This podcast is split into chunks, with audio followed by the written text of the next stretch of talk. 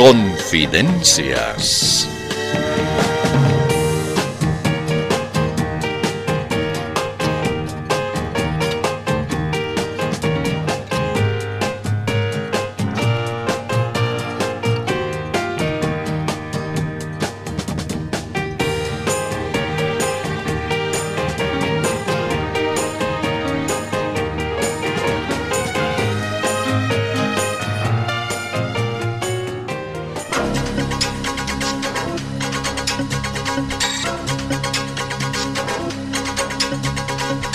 Con el informe veraz y objetivo llega el noticiero de ciertos.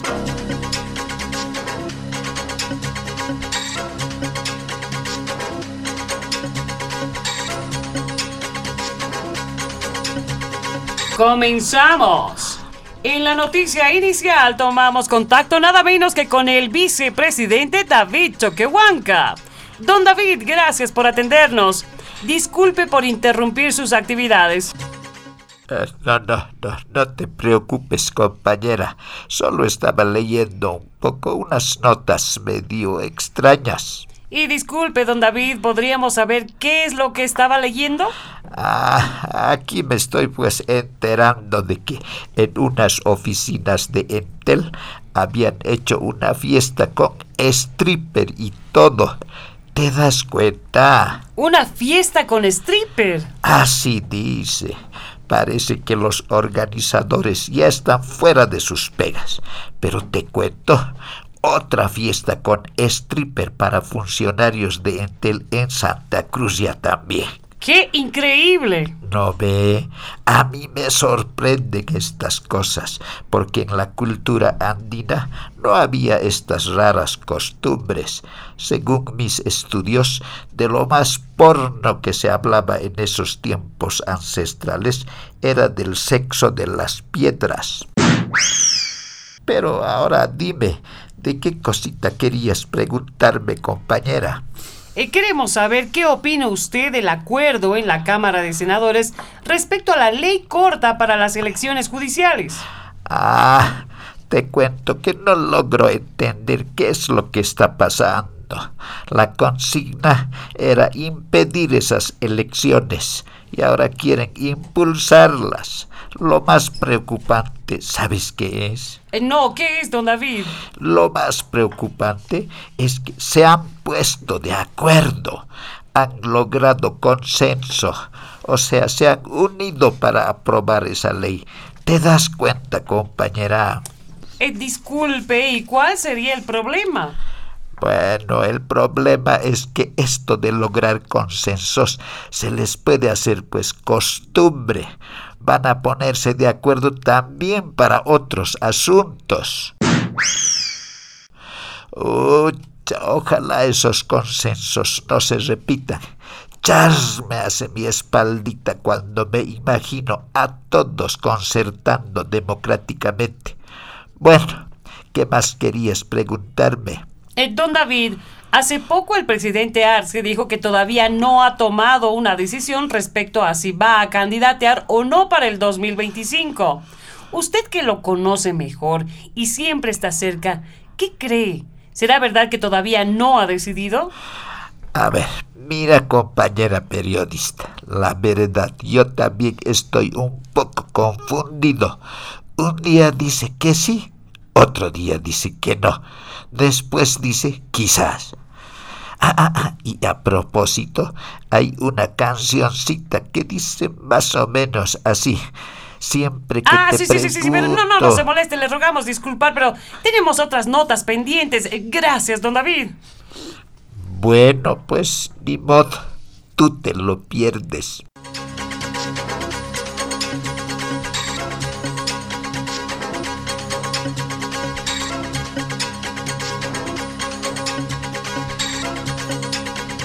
Continuamos. Se encuentra en nuestros estudios el representante de la Confederación Única de Trabajadores Campesinos de Bolivia. Ha llegado el expresidente Evo Morales. Por favor, señor representante, díganos brevemente el motivo de su presencia en nuestra emisora. Eh, primeramente quiero agradecer su cobertura, ¿no? Eh, segundamente quiero denunciar que nos están acosando y nos están haciendo bullying. Ajá, explíquenos por favor los motivos para ese acoso y ese bullying. Eh, lo que pasa es que nosotros, en un generoso gesto patriótico, hemos declarado bloqueo de caminos a nivel nacional. Y resulta que ahora casi todo el mundo de pronto nos condena y nos reprocha esa nuestra determinación. En efecto, muchas instituciones, muchos notables ciudadanos, muchas organizaciones sociales han condenado esa decisión de bloquear caminos a partir del lunes 4 de septiembre. Eso es lo que lamentamos mucho, pero no podemos comprender. ¿Por qué se oponen a nuestros bloqueos? Eh, mire, compañera, yo le voy a decir, hemos preparado cuidadosamente los bloqueos de modo que salgan perfectos. ¿Quieren que sus bloqueos sean perfectos? Exactamente, lo que queremos es sentirnos orgullosos de nuestros bloqueos. Incluso hemos aplicado nuestros conocimientos de ingeniería y arquitectura para que cada bloqueo tenga solidez y buena presentación. Pero Resulta que aparecen los Contreras y nos reprochan, nos condenan y nos rechazan esta patriótica medida de presión. El señor bloqueador, veo que trae usted en sus manos un documento.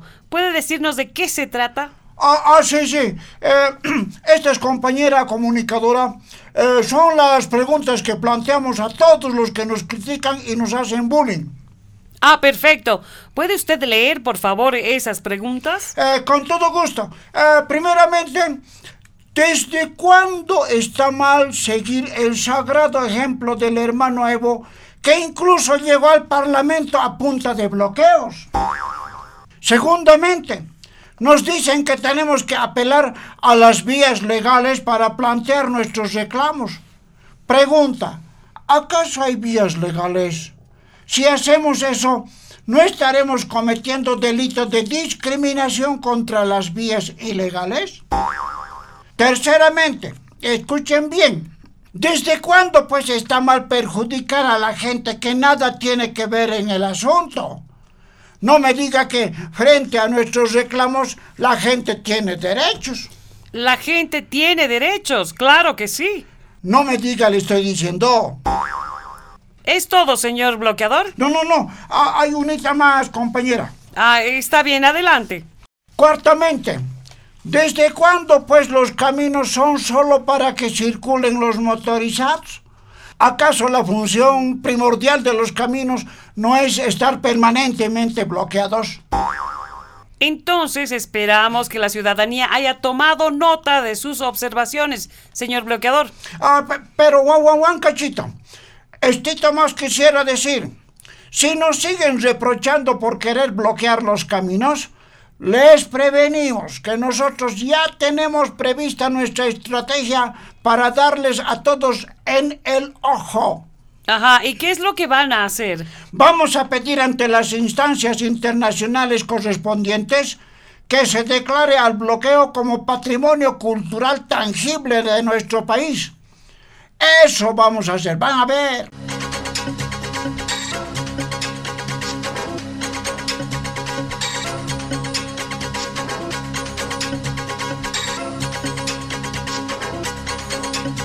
Otra nota importante en nuestro noticiero. Tomamos contacto nada menos que con el ministro Eduardo del Castillo. Y gracias por aceptar esta entrevista, ministro. Está bien. Además le cuento que más oportunos no podían ser. Justo en este momento tengo que hacer un importante anuncio a toda su audiencia. Ah, muy bien. Adelante, ministro. Se trata de lo siguiente. En los últimos días he estado considerando varios aspectos concernientes a mi actividad como ministro. He llegado a la conclusión de que ya me estoy pasando de bueno y amable. Ya resulto ser exageradamente amable y comprensivo. ¿Y por qué dice usted eso, ministro del Castillo? Es que ahora muchos se han dado la tarea no solo de reprochar mis actitudes, sino incluso se dan la libertad de insultarme. Sí, me insultan todo el tiempo. Me han dicho de todo. Me han acusado, me han agredido verbalmente. Y yo estoicamente he estado soportando todo. Calladito aguanté las andanadas de epítetos que me lanzaron. Pero eso se acabó. Se terminó. ¿y qué va a hacer, ministro? He decidido renunciar. ¿Va a renunciar a su cargo? Así es. Estoy redactando mi carta de renuncia para enviarla al presidente. Eso es lo que haré. No puedo tolerar más esas agresiones que de alguna u otra... Ah, mm. Eh, oh, oh, perdón. Eh, debo atender un momento. Sí, hola. Hola, o sea, sí, hola. Carlos Eduardo del Castillo del Carpio. Bueno, aquí te habla el Evo. Eh, ¿Evo? ¿Es Evo? ¿De veras? Ah, no, de mentiras. Creerás. Claro que soy yo, pues. Esta sí es una sorpresa. ¿A qué se debe esta llamada? Bueno, lo que pasa es que acabo de escuchar que estás queriendo renunciar. Así es, Evo. Ya lo he decidido. No, no, no, no, no, pero un momentito. No es así nomás, pues. No es cuestión de agarrar y salirse. Hay varios factores a considerar. Compañero del Castillo, cuidado. ¿Cómo? Eh, pero si todo el tiempo lo único que pedía era que me saquen del ministerio. Ah, así es. Y por eso mismo tienes que quedarte nomás. ¿Qué dice? Lamento mucho, pero no puedo entender. Ah, bueno, sin copiarse nomás, pues. Además, ya me cansé de soportar tantos insultos y tantas acusaciones. Me tratan de todo. Me trapean, me riñen, me pisotean, me dan plazos para que pida disculpas, me echan la culpa de todo, me bajonean, me acusan de todo. Bien harto sufro. Eso es, ah, muy bien. ¿Qué es lo que está muy bien? Y estás aplicando mi mejor estrategia. Has aprendido a hacerte la víctima de todo. Excelente, Eduardito del Castillo. Eh, bueno, eh, gracias. Eh, pero, ¿por qué dices que no me vaya? Bueno, es que si te vas, ¿a quién le voy a culpar de todo? ¿A quién voy a fregar la paciencia? ¿Quién va a ser el motivo para que yo me haga la víctima? Pero, a ver, un momento. No, no, no, no, no, no, dice, renuncias, vas a ser un traidor confeso. Y eso es grave, compañero del castillo. ¿Has entendido? Eh, sí, Evo, mm, está bien. Eh, seguiré soportando estoicamente el aluvión de improperios contra mi persona. Eso es, así se hace.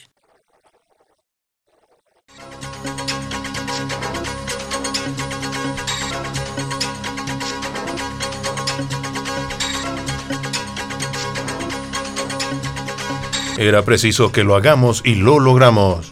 Sí, pudimos comunicarnos con la ministra de Salud y Deportes, María René Castro. Ministra, gracias por acceder a esta entrevista. Díganos, ¿es verdad que el gobierno otorgó muy poco apoyo al atleta nacional campeón de maratón en México, Héctor Garibay? Eh, no, por supuesto que no es verdad. Nosotros, por encargo del hermano presidente Lucho, siempre lo hemos apoyado. Siempre hemos visto en él a un campeón. Sabíamos que iba a ganar la competencia en México. Permanentemente le hemos impulsado, le hemos dado todo nuestro respaldo. Sin embargo, él se quejó que tuvo que hacer solo casi todos los esfuerzos para participar en esta prueba pedestre. Obvio, pues. Él jamás se enteró de que lo apoyábamos. ¿Y sabe usted por qué no se enteró? Pues por la sencilla razón de que no queríamos alardear de nuestro apoyo. Somos tan modestos y discretos que no se enteró que en silencio hacíamos fuerza mental y le enviábamos buenas vibras para que gane. Ah, sí. ¿Le enviaban buenas vibras? Claro, eso hacíamos. En el despacho nos agarrábamos de las manos y repetíamos mentalmente, ¡ay, que gane, que gane, que gane, que gane! Ah, y fue por eso que Garibay ganó la competencia. Obviamente que sí. La fuerza mental puede hacer milagros. Eso está científicamente demostrado. Sin embargo, ustedes aparecieron personalmente cuando él llegó a Bolivia. Por supuesto. Fuimos corriendo a felicitarle, a entregarle un aliciente económico. Además, iban a estar muchas cámaras. Ah, claro. Gracias, ministra, por esas importantes declaraciones.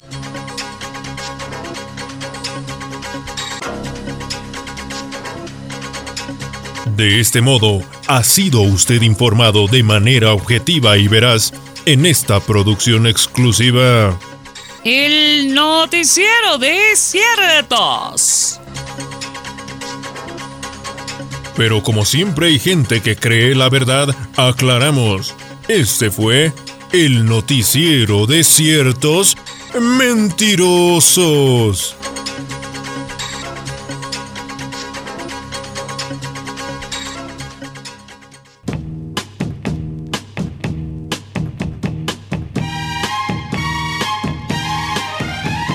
Confidencias de Panamericana.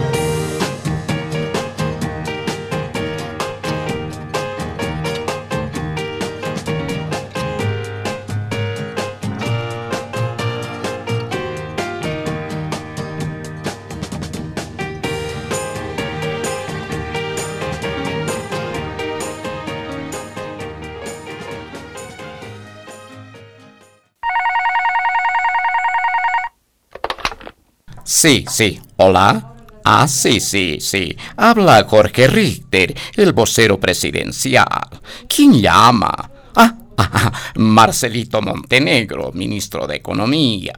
¿Qué tal, compañero? ¿De qué me quieres hablar? ¿Ah? Ah, sí, sí, sí, sí. Yo le dije a Lucho que no diga eso de que se está acabando el gas y que estamos tocando fondo. Pero lo dijo. Sí, sí, sí, sí. Exacto, exacto. Se armó un revuelo. Todos se alarmaron. Y... y ah, ah, ah, dices que te está trayendo problemas. ¿Por qué, pues? ¿Ah? Ah, ah, ah, ya. O sea que se han dado cuenta de que eso del despegue económico no es verdad. Oh, qué macana.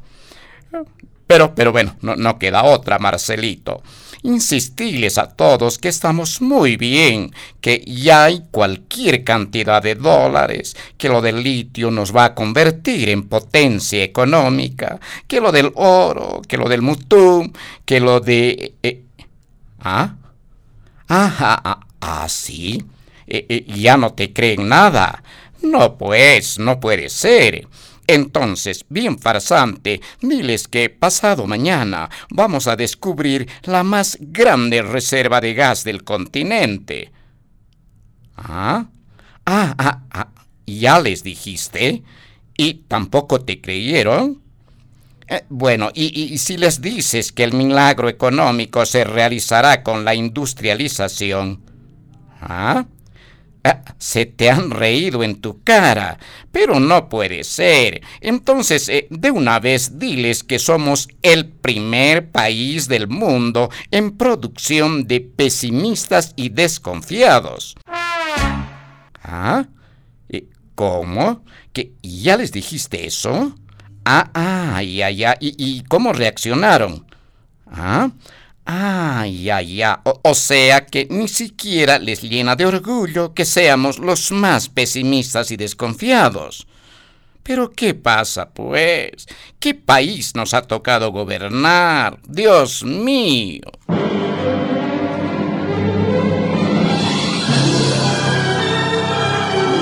Y ahora presentamos...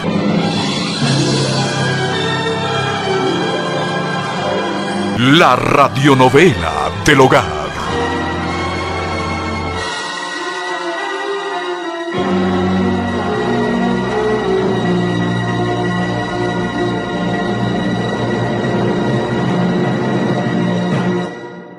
Hoy nos encontramos en el hogar de los más, es decir, de la familia más. Según se dice, el hogar más es el más unido, el más armónico, el más pacífico. Acerquémonos y escuchemos. Buenas. ¿Qué tal? ¿Cómo va todo? ¿Qué, haces vos aquí? Aquí vivo, pues, igual que vos. Pero ahora un ratito, ¿a qué te vas? ¿Por qué sigues en esta casa? Si ya te he votado. No me puedes votar, pues. Esta también es mi casa. No puedes estar aquí. Mis guavas ya te han echado de esta sagrada bebienda. Aunque me voten, no me quiero ir. Aunque me voten, no me quiero ir. Es que tus guaguas les hacen renegar a mis guaguas. Pero tus guaguas no les dejan jugar a mis guaguas. Todos sus juguetes les quieren quitar. Controlándoles nomás están esas tus guaguas. No las dejan en paz. ¿Ah? ¿Ah? ¿Ah? ¿Y, y tus guaguas? ¿Y tus guaguas me las trapean a mis, a mis guaguas? ¿ah? Y todo les achacan. Les quieren sacar de la casa.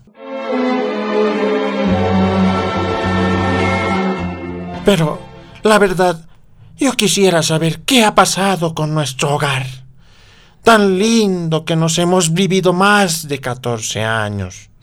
Nuestras guaguas hacían picardías juntitos. Compartían sus travesuras, haciendo asustar a todo el barrio. Ah, es, es, es, sí, tiene razón.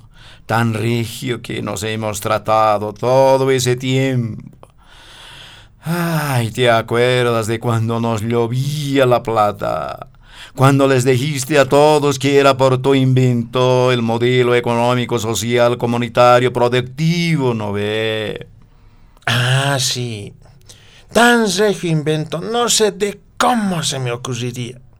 ¿Y te acuerdas cómo yo te daba platita para que viajes y hagas canchitas en todo lado? Sí, sí, y lo que me han empezado a venerar como enviado de los dioses. Y, y, y lo que hemos aplacado a la oposición diciendo que todo lo que nos criticaban era discriminación y racismo. Ay, ay, qué tiempos aquellos. Me acuerdo que nuestras guaguas eran bien unidas en el legislativo y aplastaban con su rodillo a la oposición.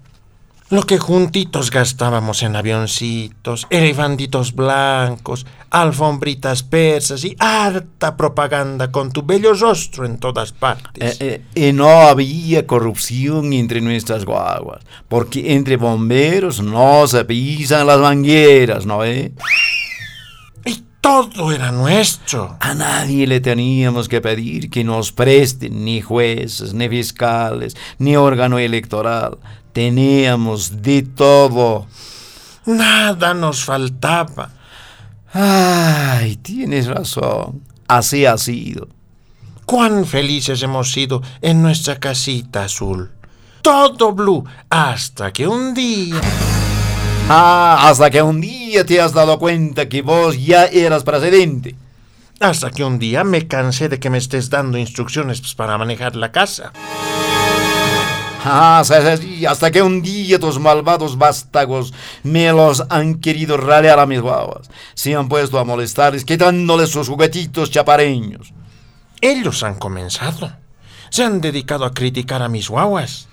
Me han exigido que los saque de la casa. Querían que mis chiquillos compartan sus valiosos juguetes. Ah, y vos caprichosamente no les querías jalar de sus orejas. Les has fomentado esos cabrichos, especialmente al Eduardito y al Evancito.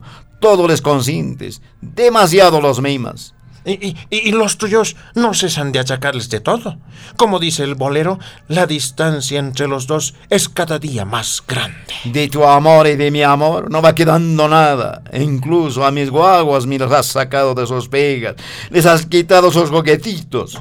Es para que dejen de molestar.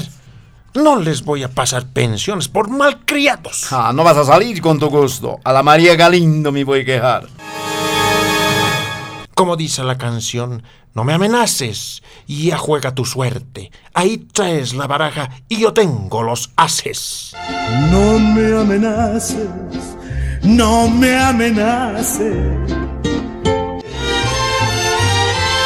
Tendrás los haces, pero yo me quedo con la casa. Nada que ver. No te olvides que también domino derechos reales. ¿Qué pasará en la vivienda de los más? ¿Seguirán enojados? ¿O tal vez darán una sorpresa demostrando que no pasó nada?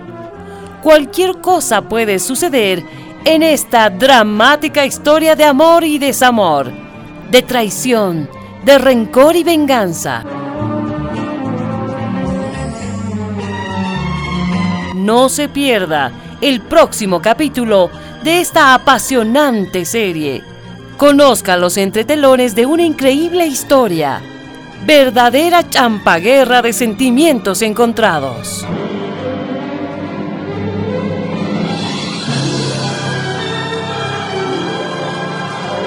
La radionovela del hogar.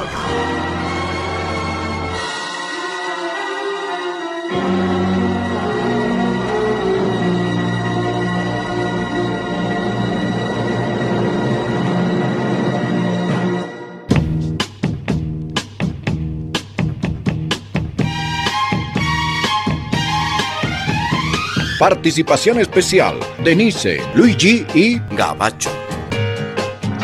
Registro y edición, Enrique Díaz. Libretos y dirección, Roque.